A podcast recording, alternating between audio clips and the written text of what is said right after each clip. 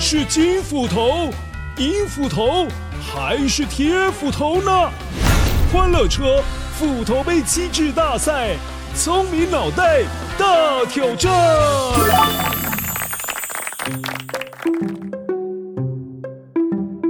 嗨，乖乖，我是今天的关主，我就是说故事的维多叔叔。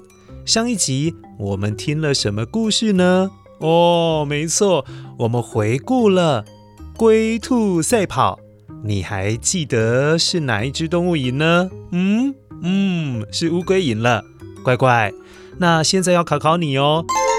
这次关于乌龟最近的新闻消息，到底是金斧头还是银斧头，又或者是铁斧头？哪一把斧头说的才是正确的答案呢？现在要考考你哦。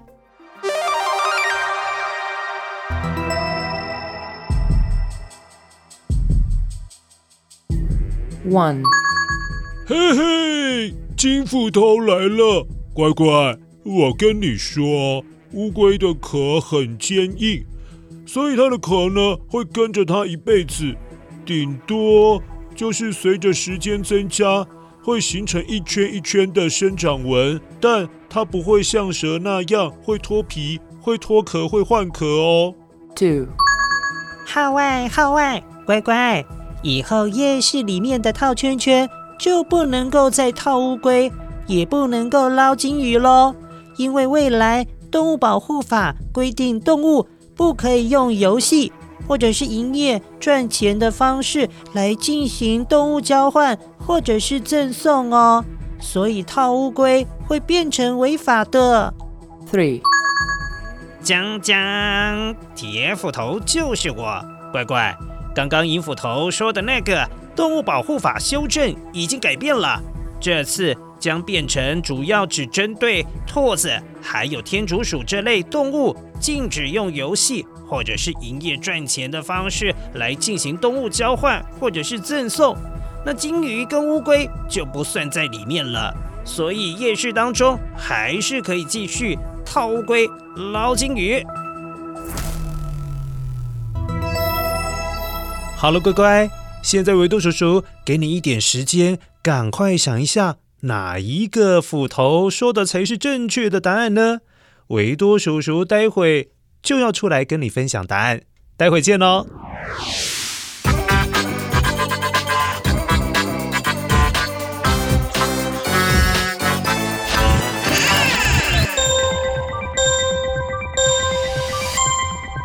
乖乖，答案要揭晓喽！今天这题，铁斧头说的是正确的答案。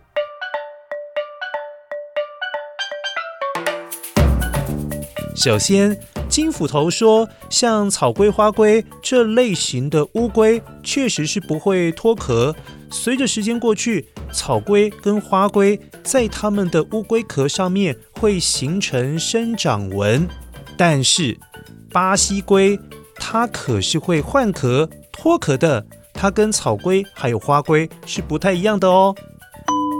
再来，确实之前有推出一个动物保护法修正预告当中，就有可能会让夜市当中的捞金鱼或者是用圈圈套乌龟都变成违法的。但是因为那些做生意的业者抗议，所以负责的农委会现在改变做法了。就是呢，先优先禁止夜市摊商当中提供付费的游戏来换天竺鼠还有兔子这种哺乳类的动物，所以呢，暂时就不会限制夜市当中的捞金鱼还有套乌龟。乖乖，确实啦，维多叔叔小时候也是有玩过捞金鱼，是真的很好玩。可是维多叔叔现在请你想两个问题。第一个，我们人类是不是也是动物？嗯，那金鱼、乌龟是不是也是动物？嗯，我们都是动物啊，所以我们都是生存在地球上面的动物。那么，应该没有一种动物希望自己被另外一种动物当成玩具或者是游戏来玩吧？